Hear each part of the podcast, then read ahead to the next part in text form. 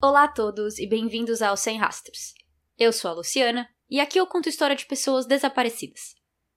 Eu terminei o episódio anterior contando toda a história de Maura Murray, desde alguns dias antes do desaparecimento e alguns dias e tempos depois, do ponto de vista da investigação oficial da polícia.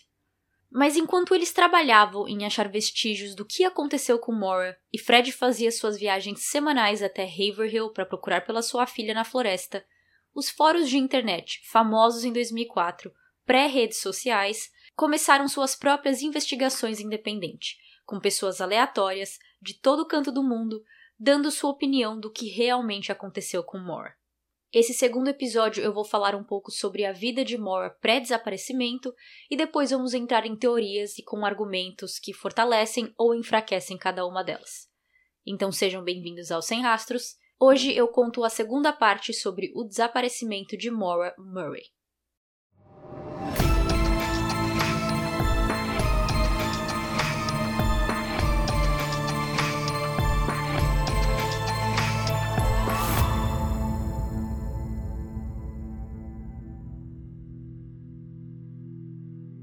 Maura nasceu no dia 4 de maio de 1982 em Hanson, Massachusetts, filha de Frederick e Laurie Murray.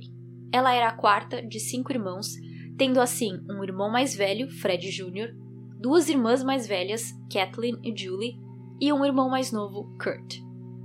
Quando ela tinha seis anos de idade, seus pais se separaram e ela e seus irmãos foram morar com a mãe, mas ela continuou sendo muito próxima de seu pai. Fred era o atleta da família e ele que treinava Maura, que levava para os jogos, que assistia, ele era o incentivador da filha em fazer esportes e ser o melhor que ela podia ser. Com sua personalidade disciplinada e incentivo do pai, Moore se achou no mundo dos esportes. Ela era uma das melhores corredoras de Massachusetts e quebrou vários recordes em sua escola. Em 1998, com apenas 16 anos, ela se classificou para a corrida de duas milhas em um campeonato nacional de escolas nos Estados Unidos e ficou em 33º lugar no país inteiro. A prática de esportes é levado muito a sério nos Estados Unidos, e por todas as faculdades serem pagas, a ideia de conseguir uma bolsa de esportes para estudar é música para o ouvido dos jovens e pais desses jovens. Com um currículo que cansa só de ler, Moore teve o privilégio de escolher qual faculdade queria ir, porque mais de uma instituição ofereceu bolsa a ela. Ela decidiu ir para a Academia Militar West Point, em Nova York, e se juntar à irmã Julie, que já estudava lá.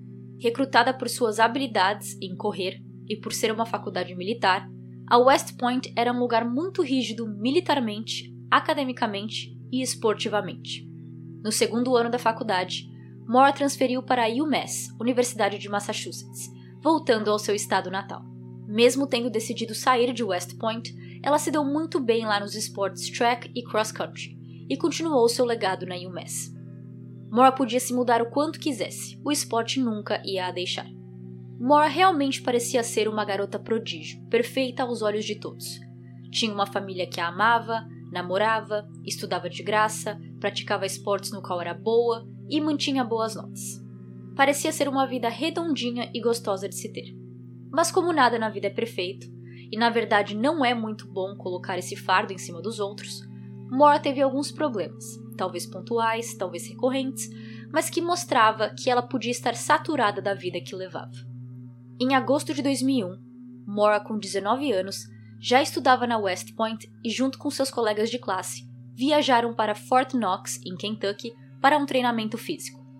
Fort Knox é conhecido como uma instalação militar onde se tem muito dos equipamentos que eles usam em guerras, treinamentos, e sua reputação é de ser um dos lugares mais seguros e protegidos do país é onde fica guardado metade da reserva de ouro dos Estados Unidos, e rumores dizem que Fort Knox é rodeado de minas terrestres e cercas elétricas, fazendo invasores pensarem duas vezes antes de tentar invadir. Em um dos dias que estava lá, Moore tentou roubar um batom e um esmalte de uma lojinha que eles tinham dentro da base militar em Fort Knox. Em outros podcasts vocês vão ver as pessoas chocadas que Moore roubou algo do lugar que supostamente é o mais seguro mas claramente ela falhou, já que ela foi pega antes mesmo de sair da loja. Sendo uma faculdade militar, eles levaram esse delito muito a sério, passando por audiências e conselhos da faculdade. Moore decidiu se declarar culpada e a recomendação do Conselho de Honra da West Point recomendou que ela fosse expulsa.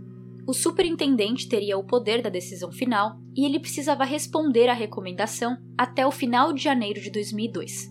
Mas no dia 2 de janeiro, Moore decidiu sair da faculdade voluntariamente e foi quando ela voltou a morar em Massachusetts, agora indo para UMass e cursando enfermagem, totalmente diferente da engenharia química. Eu acho que ninguém ficou sabendo disso na UMass porque era algo interno da faculdade em West Point e não virou caso de polícia. Dois anos depois desse acontecimento, no dia 3 de novembro de 2003, outra estudante da UMass fez um boletim de ocorrência na polícia relatando que alguém estava usando seu cartão de crédito para fazer compras em vários restaurantes, acrescentando que não sabia se havia perdido o cartão ou se foi roubado. A moça disse que nunca tinha ido em dois dos três restaurantes onde o cartão foi usado, e no total foram seis transações entre esses três restaurantes, totalizando 80 dólares. O policial encarregado da investigação explicou que conseguiu rastrear as compras do cartão até Moore, fazendo ligações para esses restaurantes e vendo o nome e endereço dos pedidos, junto com os recibos. O endereço era para um dormitório na UMass, mesmo local que a moça que foi roubada estava morando na época. No mesmo dia, 3 de novembro à noite, um dos restaurantes que a polícia já havia entrado em contato ligou para eles de volta, dizendo que tinham acabado de receber uma ligação de Moore tentando usar o cartão roubado para fazer um pedido. O restaurante não ligou só para avisar, mas para perguntar: o que devemos fazer? O detetive disse para eles fingirem aceitar o pedido e mandar o motoboy até lá. Ele iria com sua bolsa vazia, sem comida nenhuma dentro, e ele só precisava tocar a campainha e pedir para Mora assinar o recibo. Depois que ela assinasse, o delivery boy ia embora e dois policiais que estavam ali perto, acompanhando tudo desenrolar, iria se aproximar e falar com ela, a pegando no flagra. E foi exatamente isso que aconteceu. Quando os policiais se aproximaram, eles perguntaram se podiam ver o cartão usado por Mora naquela compra, e um pouco assustada, ela disse que estava no quarto dela no dormitório. Ela começou a subir até o quarto dela e os policiais a seguiram. Quando Moore abriu a porta, os policiais pediram permissão para entrar. Ela deu e mostrou um cartão para eles, dizendo que aquele tinha sido usado para pedir comida. O cartão era do mesmo banco da moça roubada, mas os números não batiam. Quando confrontada com essa informação, Mora disse que tinha pego o número do cartão em um recibo de restaurante que tinha achado no chão. Mas isso era mentira em 2004 e é mentira hoje, pois recibos não mostram o número inteiro do cartão, e sim só os últimos números, ou talvez os primeiros quatro e os últimos quatro. Os policiais pressionaram e continuaram perguntando onde ela tinha conseguido o número do cartão, mas as respostas de Mora continuavam sendo a do recibo. Então eles desistiram, tiraram uma foto dela explicaram da investigação e pediram para ela ir até a delegacia conversar com eles formalmente no dia 9 de novembro. Moore foi até a delegacia e admitiu ter usado o cartão ilegalmente e disse que gostaria de pagar a moça de volta, mas em nenhum momento ela explicou o porquê fez o que fez. Ao final da entrevista, um dos policiais perguntaram se ela queria escrever seu testemunho, explicando o que fez e principalmente o porquê, mas ela se negou. Então Moore não teve problemas em admitir que cometeu o delito, mas ela nunca explicou a razão por trás disso e nem como ela pegou os, a informação do cartão para começo de conversa. Eles marcaram uma data para ela ir na corte e receber sua sentença. No dia marcado para sua ida à corte, Moore foi citada por uso impróprio de um cartão de crédito inferior a 250 dólares. Por ser sua primeira ofensa no sistema judicial, o juiz decidiu que ela tinha que ter um bom comportamento pelos próximos três meses, e depois esse delito seria apagado de seu histórico. Então tudo que Moore precisava fazer era não cometer outros delitos ou causar nenhum tipo de problema até fevereiro de 2004, que foi o mês que ela desapareceu. Esses dois eventos aconteceram com um intervalo de dois anos entre eles, e por mais que mostrasse um lado de Mora que talvez outros em sua volta não vissem, também mostra uma inconstância e não um padrão. Eu achei um estudo online que diz que mulheres são mais propensas em serem kleptomaníacas e que pode ter relação com desordem alimentar. Também na internet, eu achei artigos dizendo que Moore teve uma desordem alimentar. Então achei que fosse bom mencionar esses detalhes. Mas recebam essa informação com cautela, já que não se tem provas dessas afirmações e eu duvido fortemente de que Moore era kleptomaníaca se não teríamos mais histórias de roubos ou ela era muito boa e nunca foi pega além dessa única vez. Com tudo isso dito, nós entramos na primeira teoria, de que Mora fugiu porque não aguentava mais, porque não queria mais viver a vida que tinha, e que o acidente com o carro de seu pai pode ter desencadeado sentimentos ou uma crise nela, a fazendo fugir. Muitas das ações dela pré-desaparecimento fortalecem essa teoria, já que ela enviou um e-mail mentindo sobre ter uma morte na família e que ficaria fora da faculdade por dias. Seus itens no dormitório estavam em caixas. Ela tirou quase todo o dinheiro de sua conta bancária. São argumentos válidos. Mas vamos continuar nessa rota para ver que não é tão preto no branco assim. Além de todos os fatos que eu já contei no primeiro episódio e o pequeno resumo que eu acabei de dar, antes de sair do campus, Moore entregou uma tarefa de uma das classes que tinha por e-mail na manhã de segunda-feira.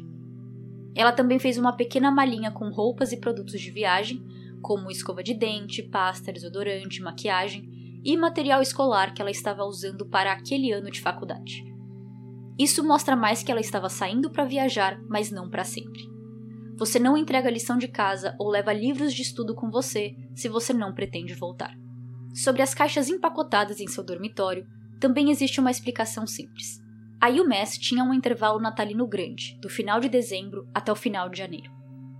Moore desapareceu no dia 9 de fevereiro e as aulas recomeçaram na UMass no dia 28 de janeiro. Então era possível que ela só estava de volta ao campus há no máximo uns 10 dias. Já que ela ficou fora por um mês, ela deve ter empacotado tudo nas caixas, levando embora com ela para Hampson, onde ela passou suas férias com a família e quando chegou a hora de voltar para o dormitório, ela levou tudo de volta nas mesmas caixas e ainda não tinha terminado de tirar tudo. Por último, e mais importante para mim, é que dentro de seu carro foi encontrado o formulário de acidente que seu pai tinha pedido para ela pegar. Se Moore pretendia começar uma vida nova e romper laços com sua família e amigos, ela não teria o porquê pegar esse formulário. Isso mostra a intenção de voltar, preencher e entregar a seu pai. Esses argumentos refutam que Moore queria fugir para sempre, mas não muda o fato de que ela com certeza queria sair e viajar por um tempo. É muito comum estudantes de universidades fingirem uma morte na família para poder sair um tempo das aulas sem precisar de nota de médico ou alguma justificativa. Porque quando alguém morre, professores não vão fazer muita pergunta ou punir o aluno por perder aulas e provas. Ela ligar e pesquisar propriedades para alugar também comprova esse desejo. E até aí tudo bem. Podemos não entender exatamente o porquê, assim, tão do nada, ela sentiu que precisava de uma folga, mas todos nós temos esses sentimentos. No caso de Moore, teve outro acontecimento dias antes de sua viagem que também pode mostrar o porquê ela estava em crise. Um dos empregos dela era como segurança em uma galeria de arte e nos dormitórios da faculdade. Por volta das 10h20 da noite, na quinta-feira, 5 de fevereiro de 2004, ela recebeu um telefonema e mais tarde, em seu turno daquela noite como segurança, ela teve uma crise de choro tão forte que sua supervisora tirou ela do trabalho antes de seu turno acabar e a acompanhou de volta ao seu dormitório.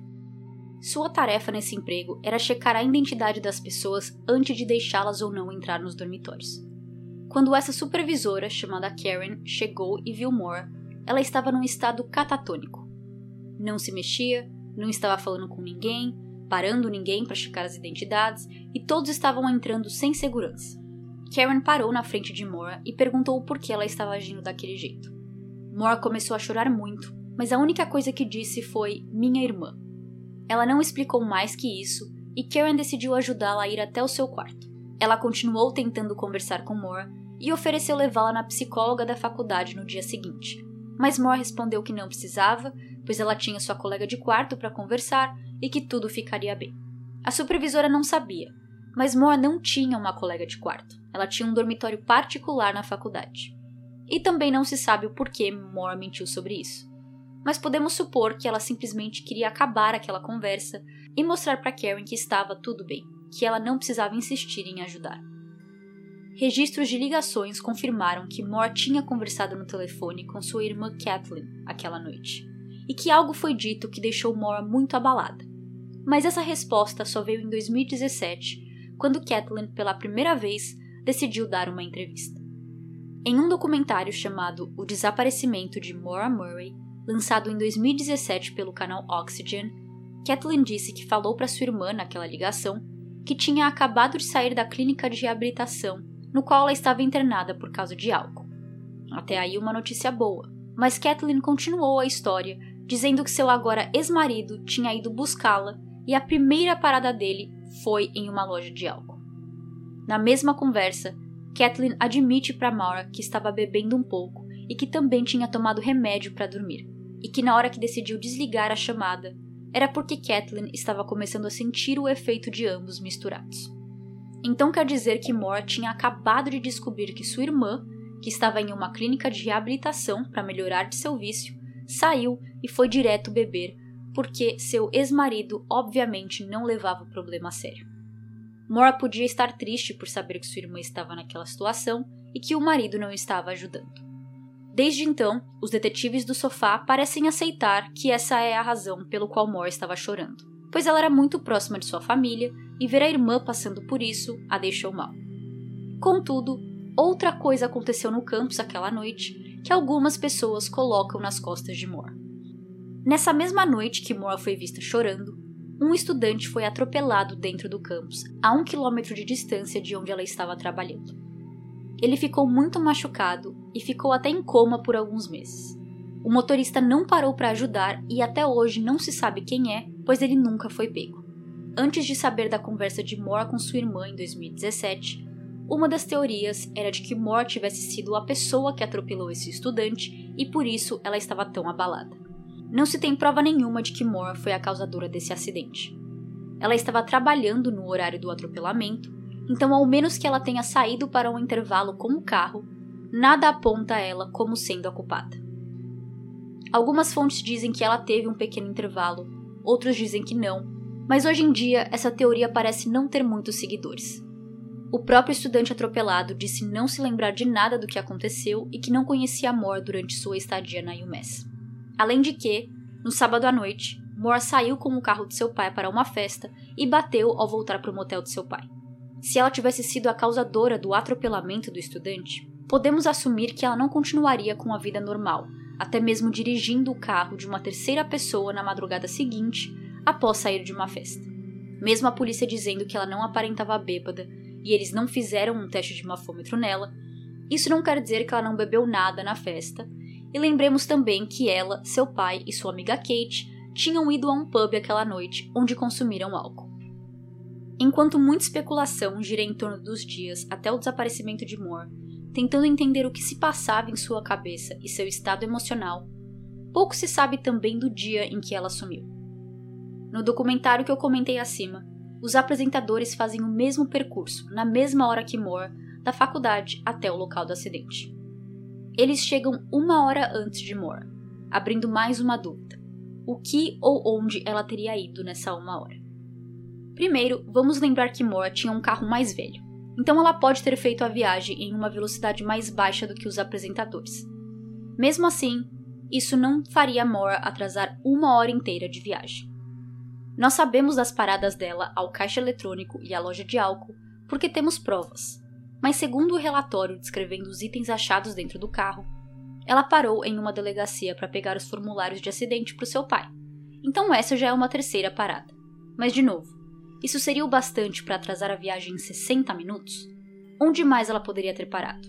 Um palpite válido é um posto de gasolina. Nenhum recibo foi achado no carro de Moore e não se tem registros de câmeras também. Mas detetives concordam que Moore teve que parar para encher o tanque, pois o carro foi encontrado no local do acidente com o tanque cheio, o que é impossível ter depois de duas ou três horas dirigindo sem parar em um posto. Com isso, vamos a mais uma teoria no qual eu acredito que vou refutar rapidamente, que é a do pano no escapamento. No episódio passado, eu falei que os policiais acharam um pano no escapamento do carro de Moore. Na hora, os internautas já começaram a teorizar que ela tinha parado em um posto de gasolina, alguma pessoa com más intenções colocou o pano lá, sabendo que podia fazer o carro parar de funcionar, e quando Moore abateu o carro, essa pessoa estava lá fingindo ajudar, deu carona e provavelmente a matou. O que temos de informação contrária a essa teoria é: Fred Murray disse que isso tinha sido uma ideia dele para Moore. Já que o carro dela estava soltando fumaça preta, ele disse a ela para usar um pano no escapamento quando fosse sair com o carro em viagens curtas, para não chamar a atenção de policiais e ser mutada. Por mais que seja um conselho péssimo, Fred também tem razão quando diz para Moore fazer isso apenas em viagens curtas, e isso é devido ao fato de que o pano seria expelido pela pressão do escapamento em pouquíssimo tempo. Meu pai é engenheiro mecânico, então eu usei como expert no caso de hoje, e ele me disse exatamente isso. Um pano no escapamento pode fazer com que menos fumaça saia por ali, mas a fumaça ainda sairia e ainda sairia preta. Supondo que o pano fosse colocado de um jeito muito apertado, não deixando nenhuma fumaça sair, ele diz que o carro rapidamente pararia de funcionar, provavelmente em 15 minutos ou menos. Em um artigo que eu achei online, dizia que se o escapamento tivesse algum outro buraco, possivelmente causado por ferrugem e tempo de uso, a toalha poderia ficar ali dentro um pouco mais de tempo, sem ser expelida rapidamente pela pressão. Mas uma hora ou outra, ou ela ia ser expelida, ou o carro pararia de funcionar porque a fumaça não teria para onde ir. Resumindo, Fred pode ter dado um conselho ruim para a filha, imaginando que ela usaria apenas em viagens de carros de 5 minutos ou menos, mas ela claramente estava usando em viagens mais longas. Além disso, detetives disseram que o pano usado veio de um kit de carro que Moore tinha em seu porta-malas, então não podia ser um estranho malvado que colocou ali quando ela supostamente parou para colocar gasolina. Mas a teoria mais provável é que ela parou sim para encher o tanque e resolveu colocar o pano no escapamento. Já que o pano ainda estava lá quando Moore bateu o carro às 7h25 da noite, acredita-se que ela parou em um posto próximo do local a poucos minutos antes do acidente. Como eu já disse, o pano não duraria muito tempo ali dentro. Por isso acredita-se que ela tinha ido num posto de gasolina bem pouco tempo antes de se acidentar. Já que agora entramos na teoria de que outro alguém estava envolvido em seu desaparecimento, vamos continuar.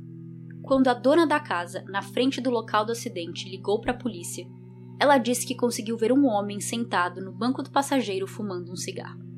Com o passar dos anos, ela disse que não tinha mais certeza do que viu e que podia muito bem ser Mora usando o celular e o vermelho que ela achou ser a ponta acesa de um cigarro era a luz vermelha de um celular. Moore também tinha muita bebida no carro e que parecia ser demasiado para uma pessoa só. Mas caso sua intenção era ficar fora por alguns dias, o que deve ter sido, porque é o que ela falou no e-mail aos professores, então o tanto de bebida que ela tinha, dividido por 4, 5 ou 6 dias, até que não é tanto assim para apenas uma pessoa.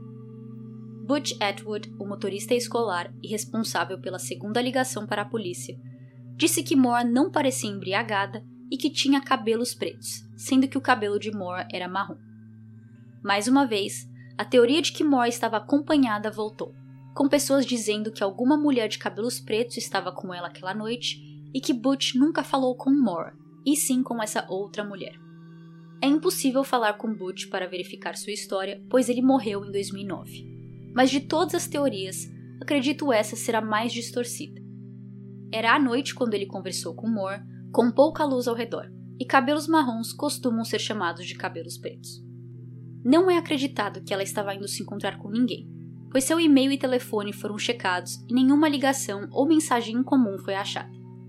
Naquela época não tinha redes sociais, então não existiam muitas outras maneiras que Moore poderia se comunicar com alguém sem que a polícia eventualmente descobrisse.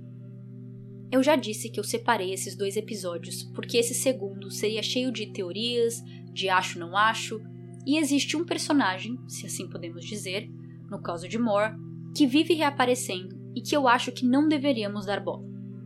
James Renner é um jornalista que ficou viciado no caso de Moore e hoje em dia tem um blog dedicado a ela e seu caso e um livro publicado em 2016 chamado True Crime Addict Como eu me perdi no misterioso desaparecimento de Maura Murray.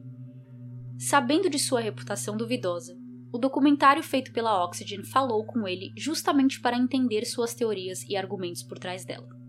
Ele disse que Moore estava fugindo não só de Billy, que era um namorado terrível, mas também fugindo de seu pai porque ele tinha abusado sexualmente dela no passado.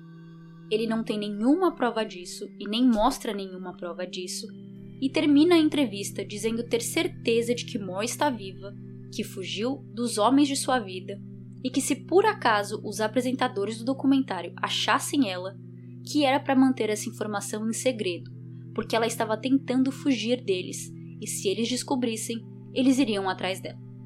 O que me incomoda disso tudo é a certeza que ele tem sobre isso. Ele tem certeza absoluta que Moore está viva e acredita que ela está morando no Canadá, tudo porque uma funcionária de uma loja em Quebec tinha dito que viu e falou com Moore. Os apresentadores do documentário nos fazem dois favores aqui.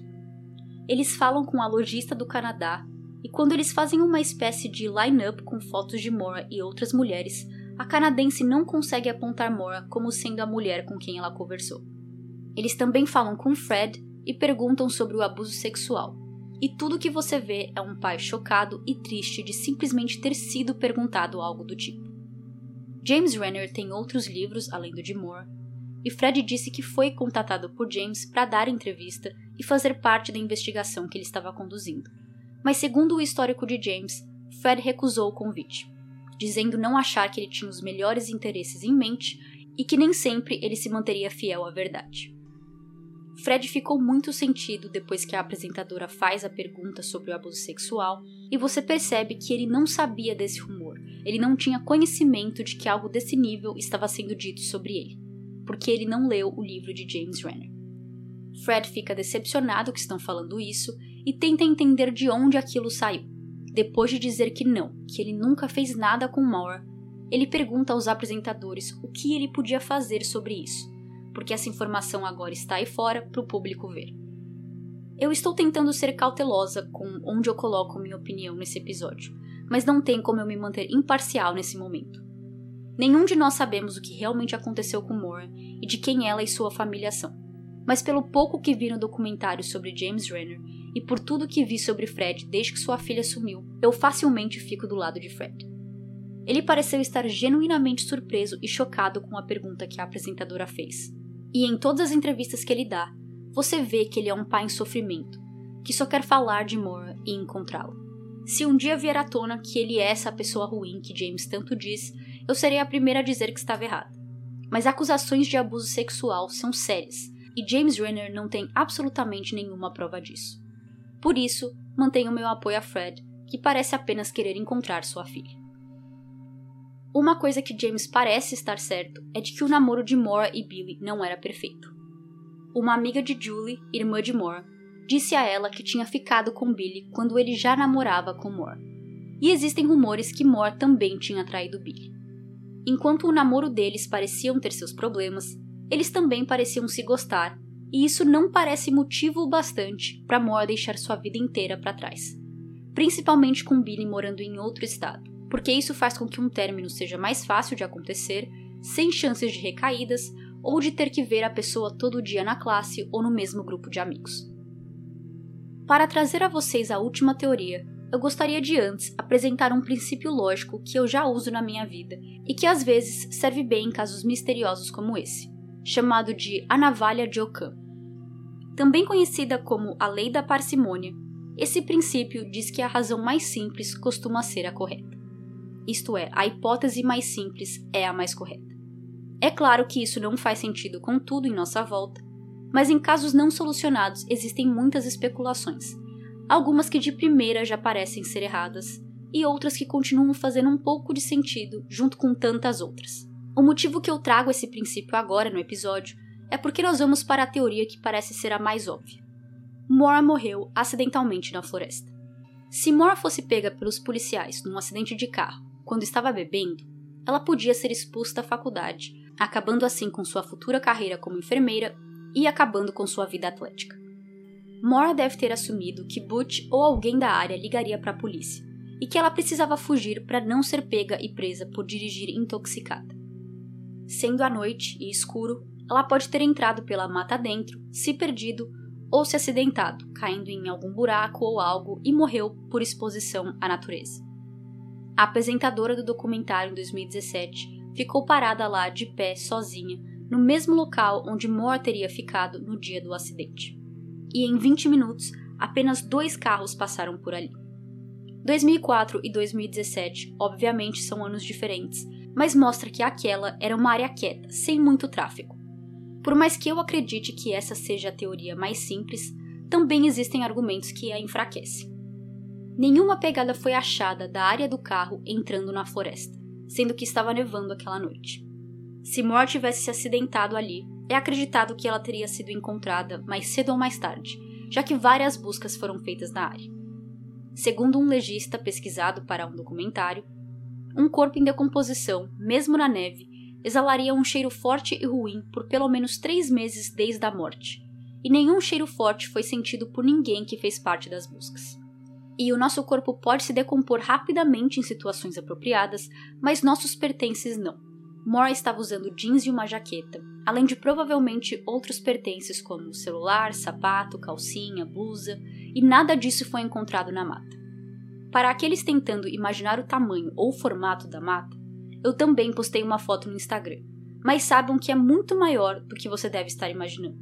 E eu tenho certeza que nenhum voluntário procurou por toda a floresta, e sim só mais perto de Haverhill, do local do acidente. Aquela área inteira é feita de florestas com pequenas cidades ao redor. Mora estava indo em direção às White Mountains, ou Montanhas Brancas, que, como o nome diz, é uma área com montanhas e muita natureza. Por último, nesse mesmo documentário que eu tanto falo aqui, depois de passarem por tantas teorias sem nenhuma resposta exata, eles resolveram dar chance para o inexplicável e chamaram uma médium chamado Alison Dubois. Se você é millennial que nem eu, você provavelmente conhece esse nome. O seriado Medium, que foi lançado em 2005, com a atriz Patricia Arquette, foi feito baseado na vida real dessa médium Alison. Os apresentadores levam Alison até a rua onde Moore bateu o carro, em Haverhill, e ela diz não sentir uma energia boa e que Moore definitivamente não estava mais entre nós, vivos, e que ela acredita que Moore foi pega por alguém fingindo dar carona. Ela termina dizendo que eles precisavam ir em pontes, porque algo estava dizendo que pontes estavam envolvidas no desaparecimento de Moore. Eles vão em algumas e Alison diz não sentir nada em nenhuma delas, o que quer dizer que o desaparecimento de Moore não envolvia aquelas pontes específicas, mas talvez alguma outra que eles não visitaram.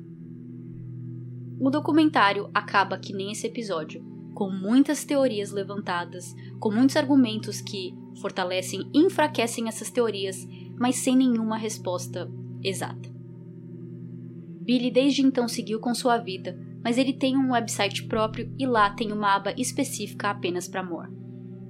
Nela tem um documento que você pode abrir no seu computador e ele comenta sobre tudo o que circula na internet até hoje.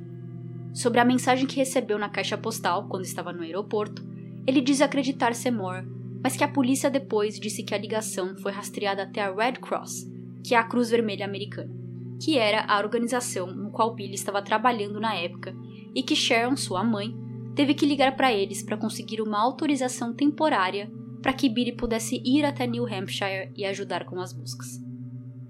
Sharon mantém até hoje que é impossível rastrear uma ligação feita de um cartão pré-pago, e pelo que ela ouviu da mensagem, ela acredita ser Moore, assim como Billy.